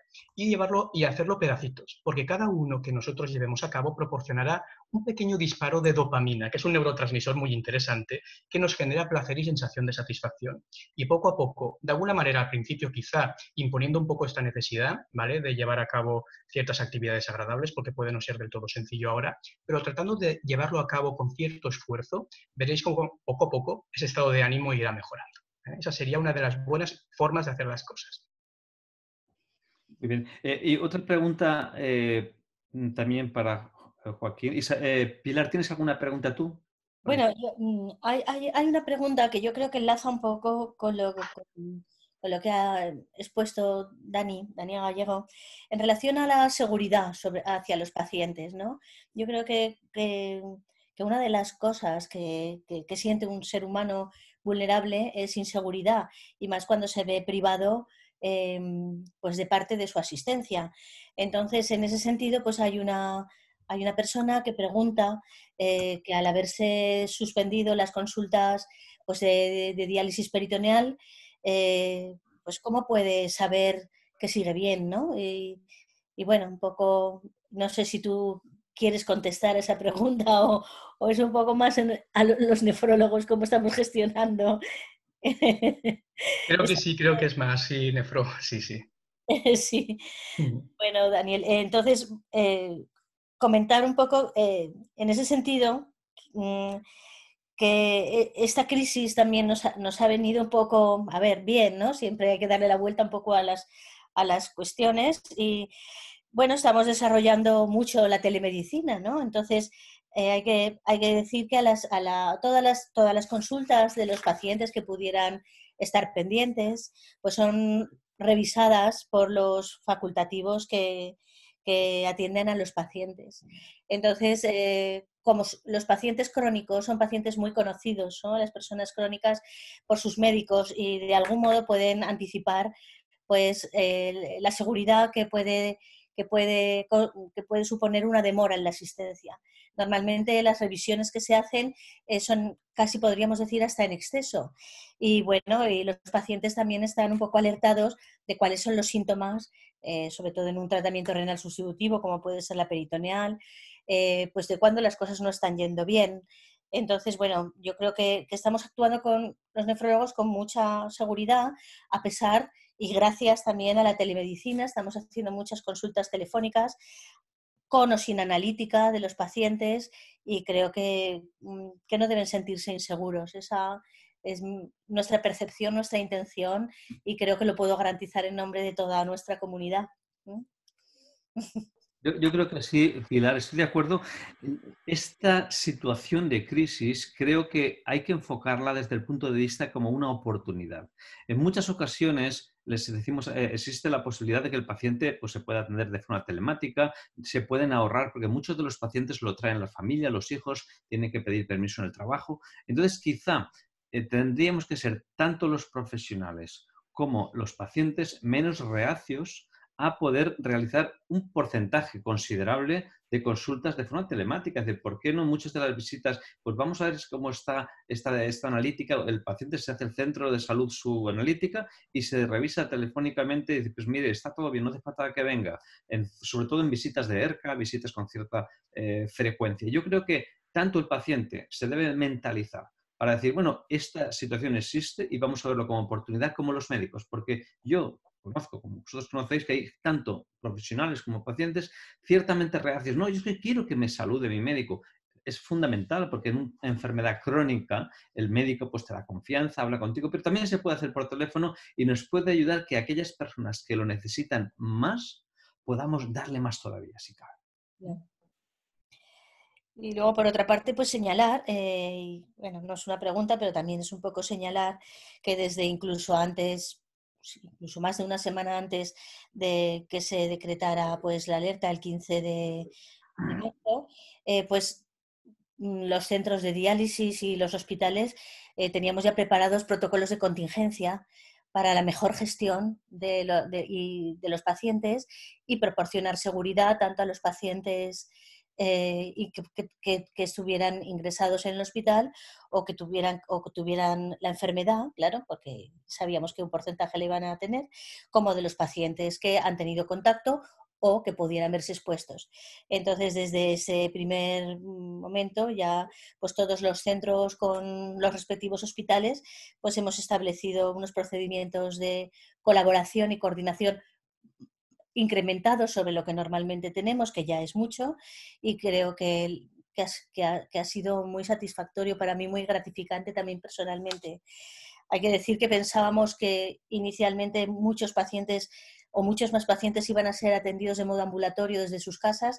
La realidad ha sido que más pacientes inicialmente han ingresado y es ahora cuando se están produciendo las altas hospitalarias y todos los centros pues tienen o las empresas tienen dispuestos sus sistemas para poder atender a los diferentes tipos de pacientes, a infectados que están en fase de evolución, eh, pacientes que ya han superado la enfermedad y pacientes que afortunadamente pues no han, no han tenido la enfermedad o el contagio por el COVID. Aquí, Pinar, también quisiera hacer una puntualización. ¿Existe cierta reticencia para las técnicas de diálisis domiciliaria?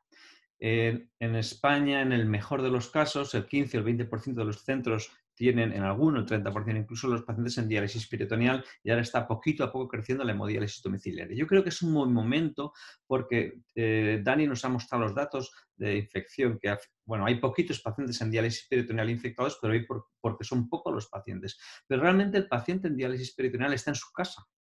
Los pacientes en, en, el hospital, tanto la doctora Sánchez como yo, tenemos pacientes infectados por COVID en hemodiálisis y no os podéis imaginar la logística tremenda que supone por eh, ansiedad a sanitarios, eh, preocupación porque queremos cuidar de la mejor forma posible, para evitar que se infecten otras personas y cuidar de estas personas que están en un ámbito, como ha dicho también Dani, que no es el mejor de los ámbitos. Es decir, por favor, que esto nos sirva para repensar que a veces es más cómodo decir, no, no, yo quiero que me hagan la diálisis. Si usted participa de la enfermedad, tiene un empoderamiento de la misma, participa con ella y está en casa, cuando ocurra una situación de estas, va a estar mejor. Yo simplemente quería hacer ese matiz. Y una pregunta para Pepe. Nos han preguntado, eh, Pepe, eh, el tomar, ya lo has comentado en una de tus preguntas, ¿es necesario tomar vitaminas en esta situación para eh, evitar la infección? ¿Es necesario tomar vitaminas? sí, sí. No, perdón, que estaba quitando el micro. en principio, si llevamos una dieta equilibrada, en racional y una dieta acorde con nuestra, a nuestra situación clínica, en principio no hay por qué suplementar, que es lo que la, gente busca, ¿no? El tema de intenta, dame vitaminas, que me en principio no, con una dieta equilibrada no deberíamos por qué suplementar con ningún tipo de, de vitamina, a no ser que una analítica nos indique evidentemente que hay una deficiencia, pero si no, no. Vale, gracias, Pepe. De nada. Una pregunta aquí, Carmen Dorado dice, bueno, que realmente en cada autonomía, hablando de la telemedicina, eh, toman unas medidas diferentes en su hospital, en el hospital de referencia, se ha puesto a disposición a los pacientes un teléfono de contacto de 8 a 15 horas eh, para que puedan hacer consultas directamente al nefrólogo. Esto creo que me consta que existe prácticamente en todos los centros y en todos los hospitales. Los hospitales hemos recibido una información sobre que hay unos teléfonos de información, tanto como para los hospitalizados como para pacientes en consulta. Los médicos estamos haciendo telemedicina, incluso los que están en casa por diversos motivos pueden acceder a través de redes virtuales a las consultas y creo que se está haciendo. Yo creo que esto es, importante. Eh, seguimos con preguntas. Mm, aquí nos ha preguntado eh, Alfredo, Alfredo Saborido, eh, que Dani Gallego ha hablado de la doctora Nuria Monserrat, los microriñones y una posible nueva alternativa terapéutica. Bueno, lo puedo explicar, pero muy breve, en 20 segundos, porque es una cosa muy específica. La doctora Monserrat casualmente estaba invitada a la Sociedad Valenciana de Nefrología para dar con, la conferencia de inauguración hablando de sus microriñones y la eh, aplicación en, nefropatía diabética y en otros tipos de nefropatía, que es donde estaba estudiando. La vimos y nos encantó sus trabajos y por eso iba a inaugurar este congreso que, se tuvo que anular a principios de marzo. Entonces, han aprovechado esta circunstancia en colaboración con otros investigadores de, la Universidad del Instituto Karolinska de Suecia y han conseguido, dice, ¿por qué no vamos a infectar estos microriñones a ver qué ocurre? Y han visto que los microriñones, que son unas células a partir de células embrionarias, de embriones, se, han sido capaces de infectarse por el coronavirus.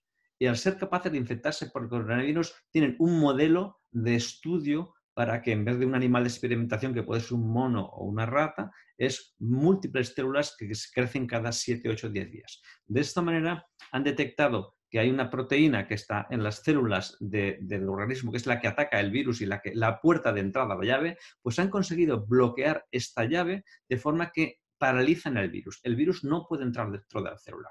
Se han realizado ya ensayos fase 1 y fase 2 y en este momento hay un ensayo clínico que ha comentado Dani, 200 pacientes en, en Austria y en Alemania y esto va a una velocidad de vértigo. Realmente tenemos grandes avances, las vacunas están eh, haciendo ya ensayos clínicos. Esto puede ser una vía complementaria, además de los tratamientos que hay con antivirales, con cloroquina, con algunos antibióticos que tienen efectos sobre el virus. Creo que estamos avanzando mucho y aprovecharía para decir, señores, qué importante es la investigación.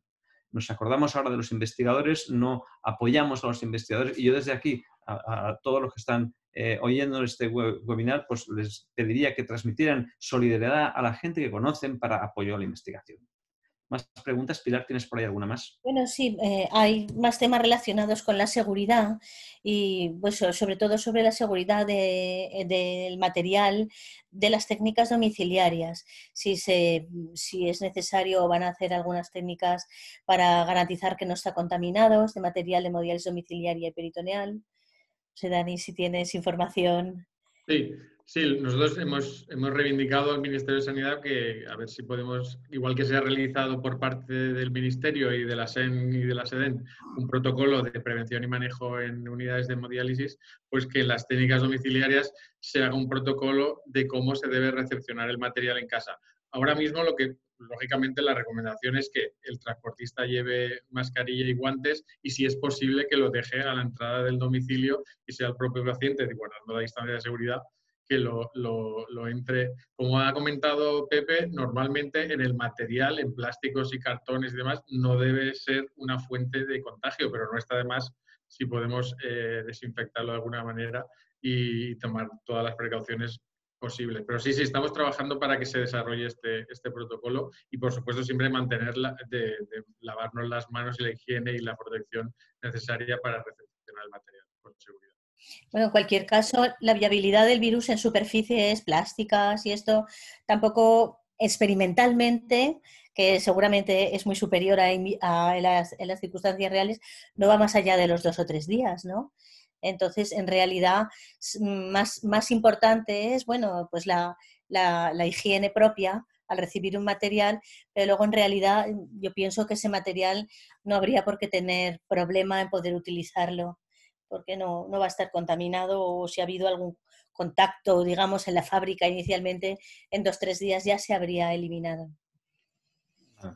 Nos preguntan aquí que si hay problemas de desabastecimiento en hemodiálisis. Que yo que sepa, no hay, afortunadamente, no hay ningún problema. Las compañías están suministrando a los hospitales, a los centros de diálisis, los centros de diálisis, que yo sepa, no hay ninguna queja en este momento. Es problemas de desabastecimiento no hay. ¿eh?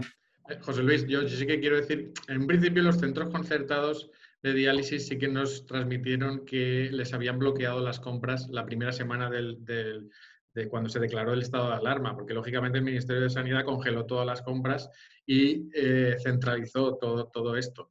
Y entonces sí que tuvimos que, instar al Ministerio de Sanidad conjuntamente con todos los centros, todos los proveedores de diálisis que consideraran que se iban a quedar sin, sin material. Entonces yo creo que en este sentido el Ministerio de Sanidad sí que, sí que nos tomó en cuenta y empezó a moverse para que pudieran estar abastecidos y creo que en este sentido sí que se ha solucionado. Y bueno, enhorabuena. Yo creo que la Federación Nacional de ACER tiene un papel muy importante. Vosotros tenéis una puerta directa con el Ministerio y afortunadamente en este caso os escuchan y creemos que desde el Ministerio, si nos ven este chat o aunque sea diferido, eh, que hagan caso a los técnicos. Y realmente podría haber sido un tremendo problema que hubiera desabastecimiento y afortunadamente no, no lo hay. Nos preguntan aquí también por YouTube eh, a Joaquín, ¿qué opinas del nivel de propuestas y actividades que nos proponen estos días de confinamiento? ¿Puede ser una generalización a casa del estrés vital que tenemos fuera? ¿Me puedes repetir la pregunta?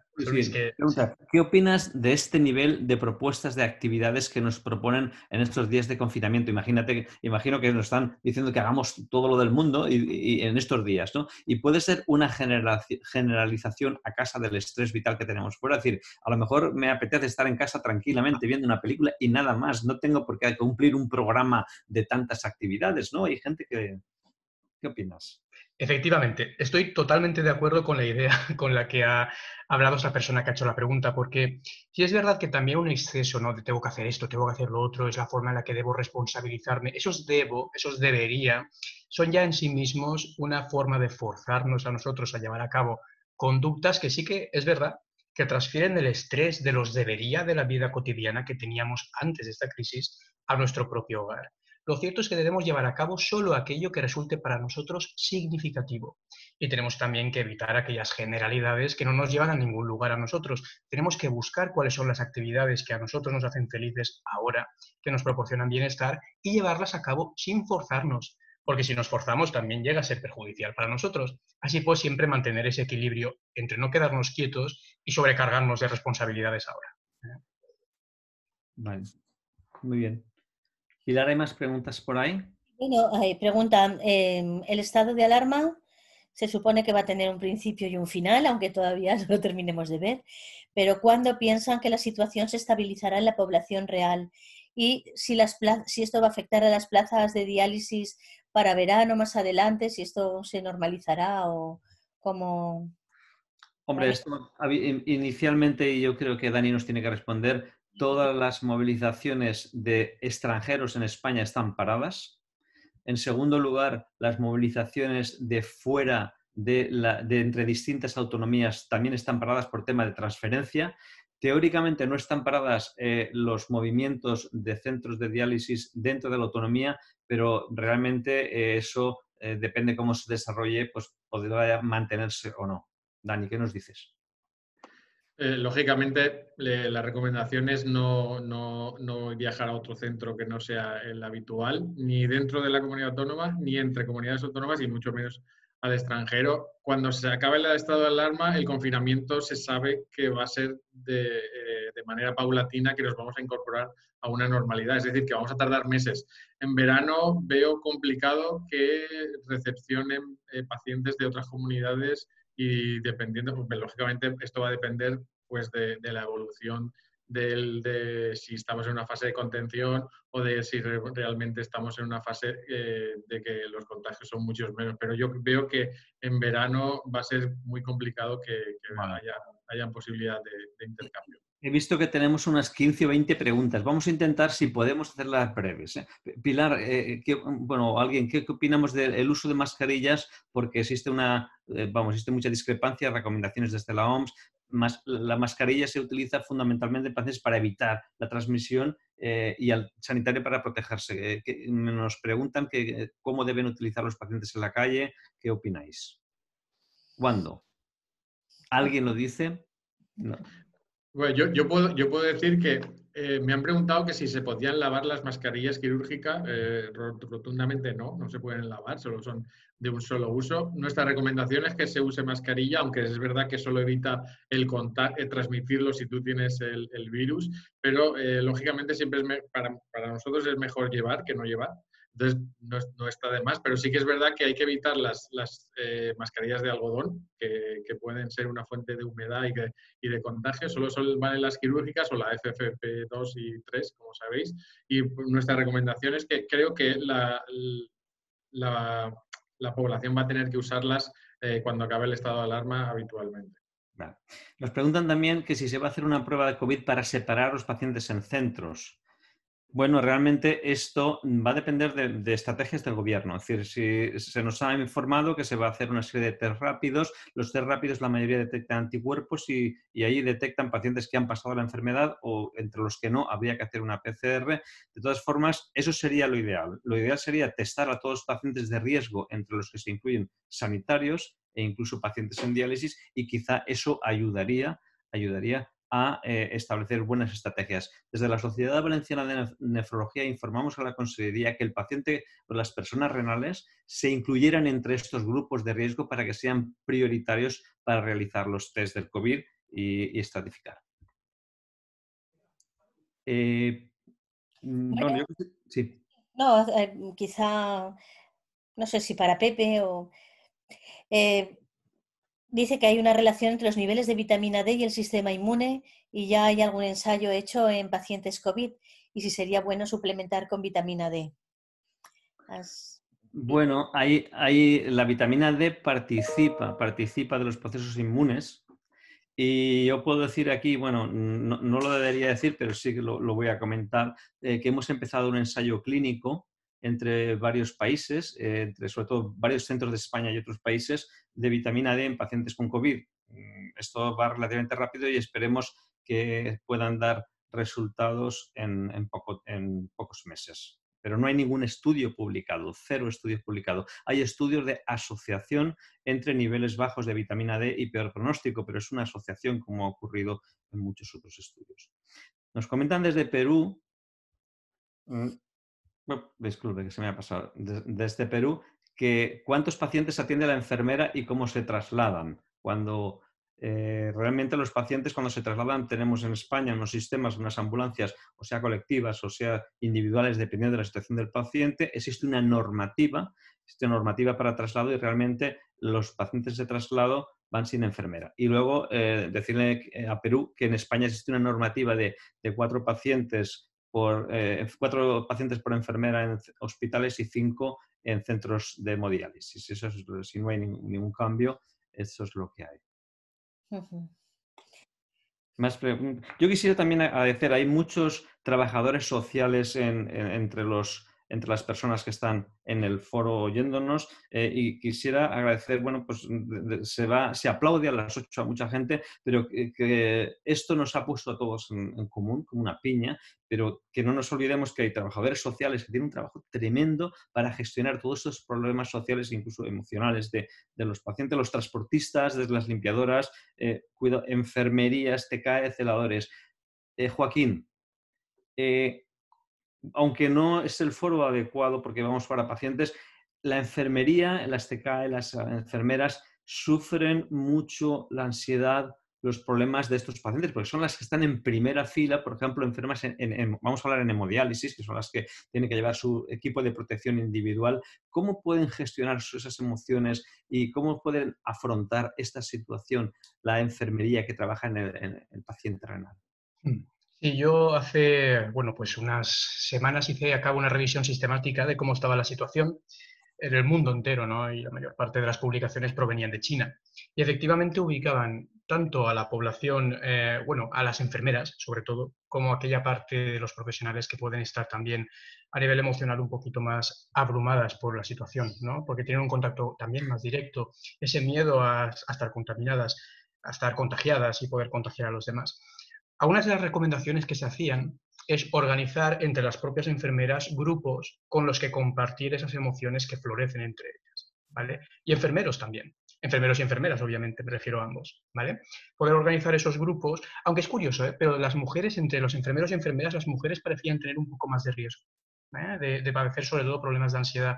Esto lo vemos en población también general, en el conjunto de la población general.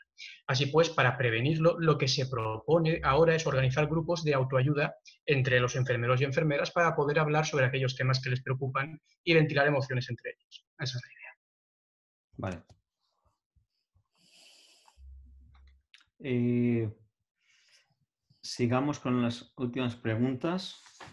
No hay ninguna pregunta más. Bueno, yo, yo para quizá, es que hay demasiadas preguntas y, no me gustaría acabar mucho más. Quería ser, eh, hemos decidido acabar a las seis y si no hay ninguna pregunta más, yo creo que esta parte de los trabajadores de la enfermería, de las TKE, es tremendamente importante y los profesionales sanitarios que estamos aquí, pues la doctora Piedad Sánchez y el doctor Marco Montomoli y yo, un poco representando a los profesionales, debemos también tomar parte tanto para los pacientes como para el personal, el, trabajadores sociales, enfermeras, TKE, y es importante que escuchemos. Eh, a mí me gusta pasar a la sala e intento hablar con la sala, con la hemodiálisis y, escuchar a las enfermeras, transmitirle que aunque las situaciones son difíciles, tenemos la intención de protegerlas, nos preocupamos porque tengan los EPIs adecuados, que no siempre es fácil, pero nos tenemos, nos tenemos que pelear con nuestras direcciones, con nuestros políticos para que mantengamos el número de, equipos de protección adecuada, eh, prepararlos eh, para, para la situación eh, apoyarlos no solamente profesionalmente, sino anímicamente y realmente cuidarlos. Es decir, a mí me gusta ir y decir, ¿qué, necesitas? ¿Cómo estáis? Estamos siempre bastante desbordados. En los hospitales, cuando tenemos varios pacientes infectados en hemodiálisis, y, pues ya no digo en las salas de medicina interna de neumología, que están alrededor de 100, 200, 300 pacientes infectados, a veces decirle a una enfermera o una compañera, ¿qué, necesitáis? ¿Cómo estáis? Yo creo que puede, puede ayudar. Y, estos aspectos yo creo que, son cruciales en, el afrontamiento de esta tremenda crisis. Me gustaría que cada uno de los tres ponentes dijera en, una frase un poco el resumen para, acabar y, cuáles son las enseñanzas de todo esto. Por favor, eh, Dani, ¿nos dices algo? Sí, yo, hombre, pues para acabar, que esta crisis es verdad que, que, no tiene precedentes, que creo que va a ser incluso la crisis de, nuestras vidas en muchos casos, pero que debemos aprender de todas las buenas prácticas que se están haciendo, de que nos quedemos, nos quedemos con lo positivo que es que eh, se están buscando vías de atención de calidad asistencial por, nuevas tecnologías y mandar un mensaje de tranquilidad y de positividad de que, de que vamos a salir de esta, por supuesto, y todos juntos y que se están tomando las medidas adecuadas.